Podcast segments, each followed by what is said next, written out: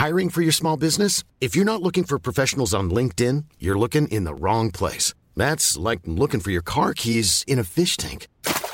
LinkedIn helps you hire professionals you can't find anywhere else, even those who aren't actively searching for a new job but might be open to the perfect role. In a given month, over 70% of LinkedIn users don't even visit other leading job sites. So start looking in the right place. With LinkedIn, you can hire professionals like a professional. Post your free job on linkedin.com slash people today.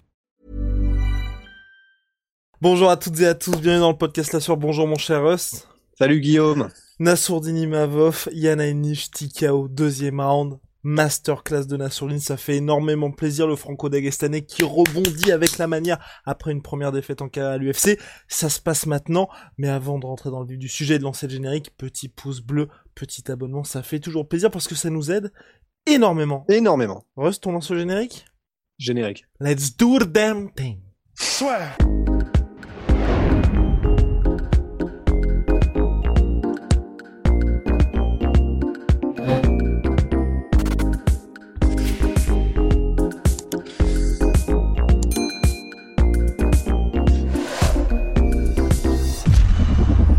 Ross n'en peut plus. Ross n'en peut plus, je ne sais C'est n'importe quoi ce que tu fais là. je ne sais pas pourquoi, oui, non, parce que on est dans la confidence, hein, vous le savez, maintenant vous nous connaissez depuis un certain temps.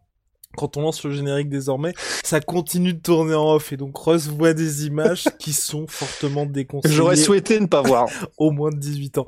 Bon alors revenons dans le vif du sujet parce que c'était aussi déconseillé au moins de 18 ans ce que Nassourdini Mabov a fait à Yana Oh. Parce que... Ouais, Ouais, ouais, ouais, ouais, ouais. Non, parce que là, vraiment, j'ai été impressionné. Pour le coup, j'étais impressionné comme si j'étais euh, les talons hors de du du. Faut-il impressionner Guillaume pour sortir une grosse performance Non, mais avant le combat, je l'avais dit à Ross, j'avais dit aussi à Alexis, qui est notre collaborateur pour tout ce qui est, euh, on va dire, réalisation, documentaire, tout ça. J'avais très peur pour Nassourdine parce que c'était top 20 mondial. C'était euh, c'était un énorme pari de la part de Fernand Lopez, donc qui s'occupe du management de Nassourdine, qui est aussi son head coach.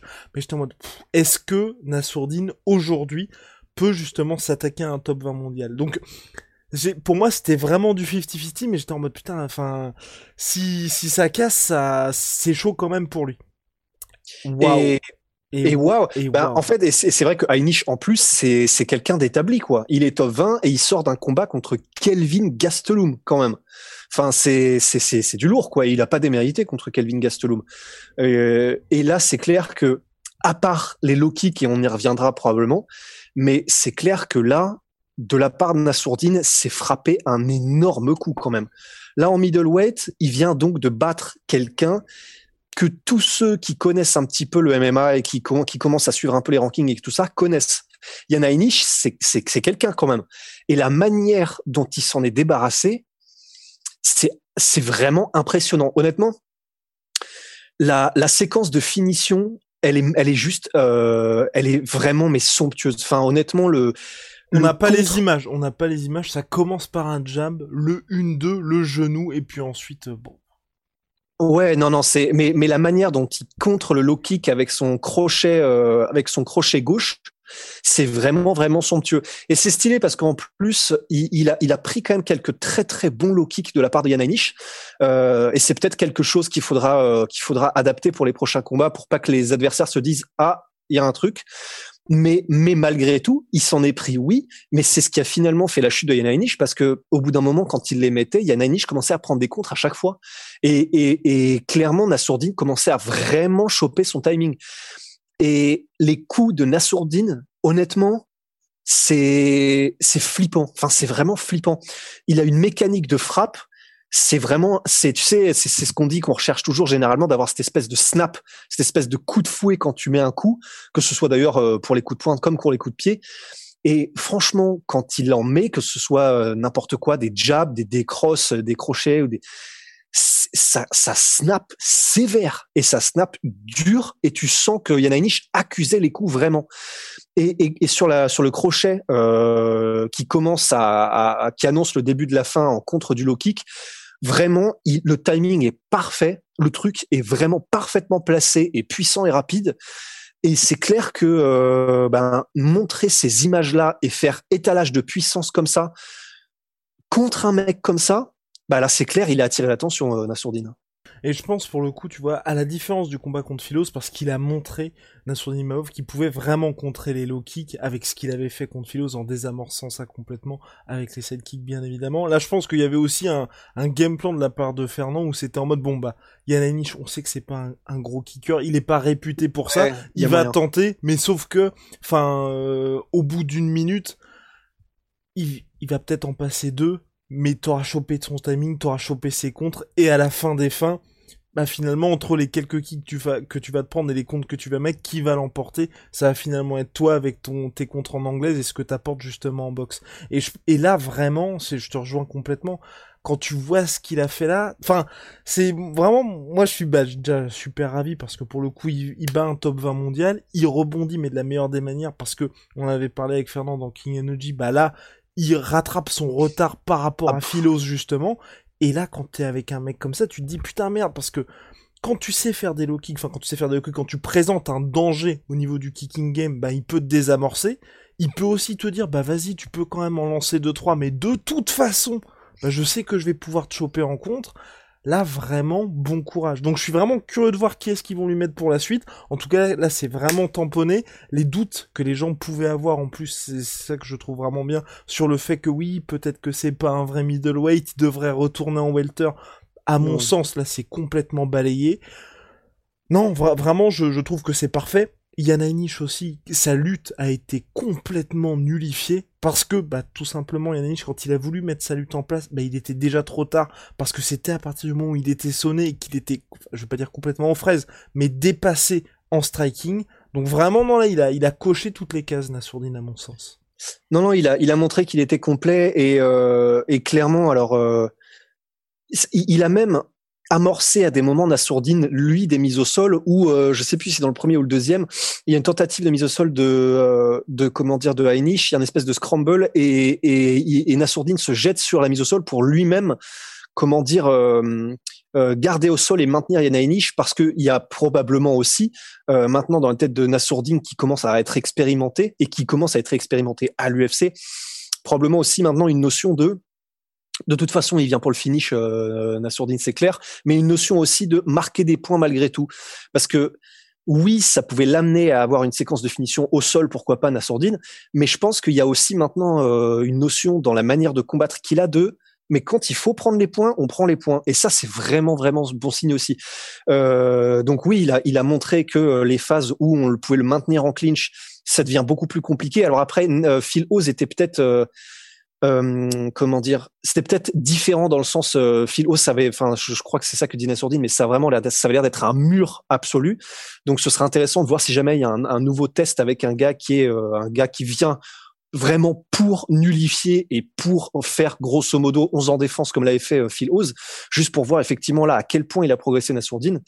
Mais sinon effectivement il a montré qu'il était complet, il a montré qu'il avait peur d'aucun domaine là du MMA. Après je ne sais pas si, si on peut dire que c'est parfait parce que malgré tout, même si au bout d'un moment c'est sur les low kicks qu'il a réussi à contrer euh, Yana honnêtement, je, je, je vais pas te cacher que j'ai à un moment donné, je me suis dit oh, enfin j'ai eu peur que ça se devienne un peu, tu sais, un espèce de truc en mode euh, euh, Dustin Poirier versus Geji, c'est-à-dire, euh, oh, bah oui, son anglaise ah est monstrueuse, mais si, parce qu'il en a pris beaucoup quand même, il me semble, mais s'il continue à prendre des low kicks autant, ça, ça va finir par vraiment pas pardonner si jamais il n'arrive pas à le finir. Et très rapidement, ces coups ont marqué. En fait, moi, ce qui m'a rassuré, c'est un, déjà, rapidement, il y a Nanish qui s'était entraîné avec Philos, a essayé de mettre en place le même game plan. Son clinch contre la cage a très rapidement été stoppé, donc déjà, tu vois, tu peux cocher aussi cette case. Bon, ça, c'est vraiment. Nassourdine a progressé, s'est adapté par rapport à ça. Et ensuite, en fait, je suis entièrement d'accord avec toi, c'est vrai qu'il y avait les leg kicks, mais j'ai trouvé à aucun moment, tu vois, que soit la patte traînait ou, qu'il y a eu une baisse de régime au point de se dire ça commence à devenir tendu et très rapidement sa boxe est mise en place aussi. Donc je veux dire, il y a, enfin à mon sens moi dans ce que j'ai vu, tu vois, il y a aucun moment où je me suis dit ouh là là là là, il y a une inversion, tu vois, des forces en présence, et là on est en train de se dire, bah finalement les liquides commencent à plus peser que la boxe de de Nassourdine, et il y a une, euh, il y a un sentiment d'urgence qui se met en place. Et le sentiment d'urgence, au contraire, moi j'ai trouvé du côté de Yananish qui a commencé à utiliser sa lutte sans setup, sans rien du tout, parce que ça commençait à devenir très tendu au niveau du striking. Et vraiment moi à partir du moment où il y a eu ce premier takedown qui a été cette tentative de takedown un peu hasardeuse de Yananish, Je me suis pas dit c'est plié, mais j'ai fait ok. Là, hormis, tu vois, justement, enfin, tu vois, se prendre un énorme coup comme ça peut arriver énormément de fois, c'est ça. Il était en, en contrôle Nassourdine et donc là, ça devait normalement bien se passer. Non, c'est ça qui est vraiment fou, c'est de se dire que du coup, il a transformé Yann qui est quand même un top 20, en quelqu'un qui n'avait plus de solution face à lui. Nassourdine, c'est à 25 ans, c'est vraiment stylé quand même. Hein. Enfin, c'est vraiment impressionnant. Et c'est vrai.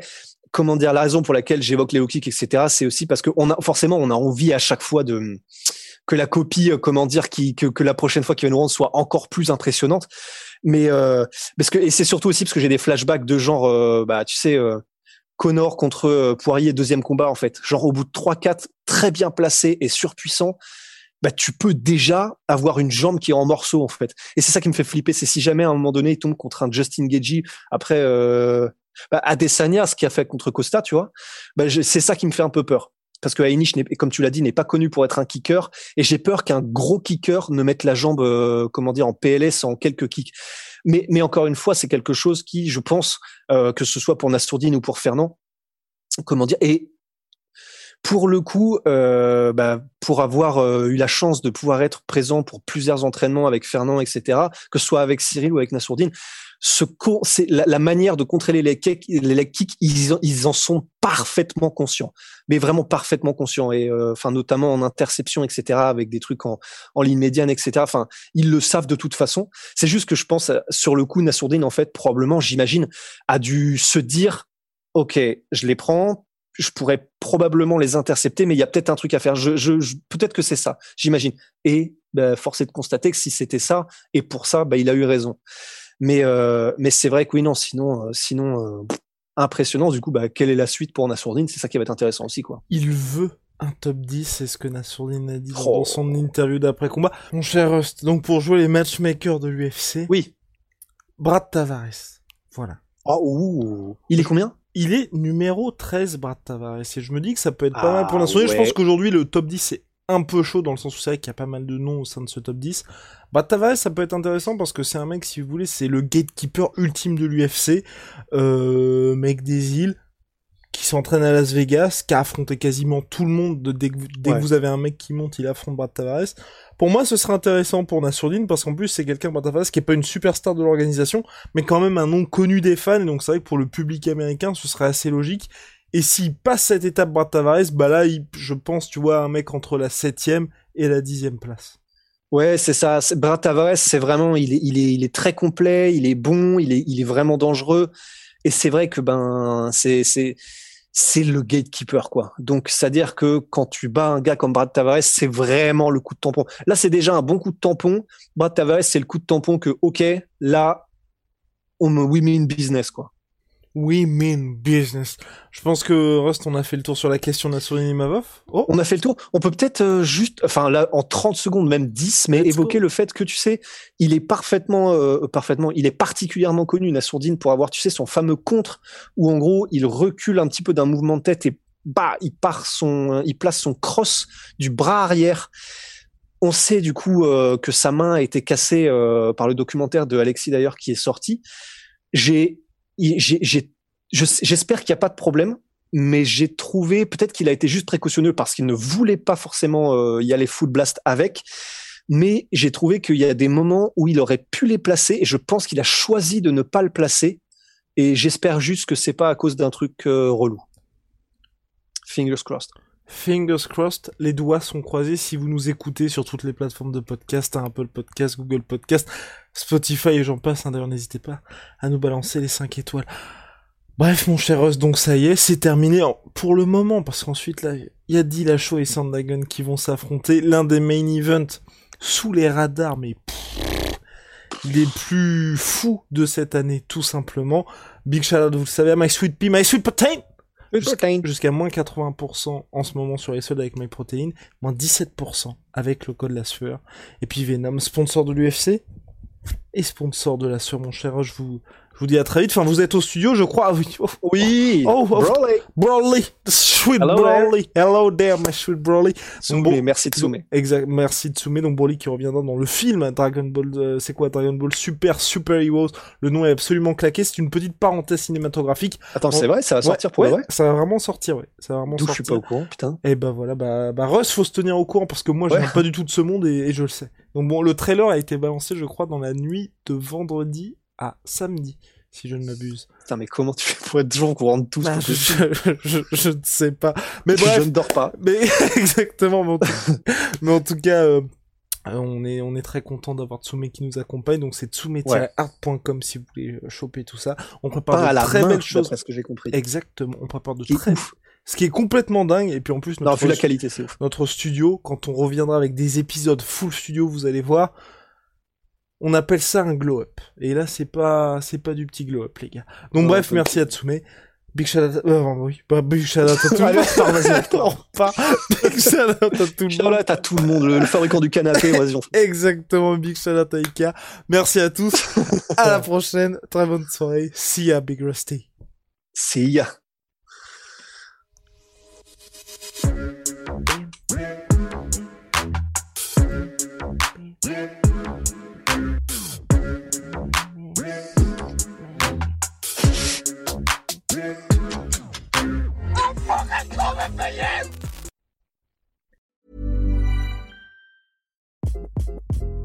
Hi, this is Craig Robinson from Ways to Win, and support for this podcast comes from Invesco QQQ, the official ETF of the NCAA. The future isn't scary. Not realizing its potential, however, could be. Just like on the recruiting trail, I've seen potential come in many forms as a coach. Learn more at Invesco.com slash QQQ. Let's rethink possibility. Invesco Distributors, Inc.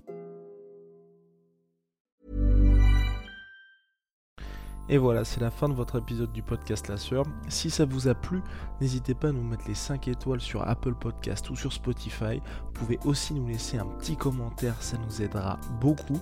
Et si vous voulez aller plus loin avec nous, vous tapez La Sueur sur toutes les plateformes ou sur les réseaux sociaux, vous nous trouverez. Et là, vous nous écoutez très certainement en audio. On est aussi en vidéo sur YouTube, mais également sur Snapchat. Là encore, vous tapez La Sueur et on sera là. Merci de votre fidélité et à très vite pour de nouvelles aventures.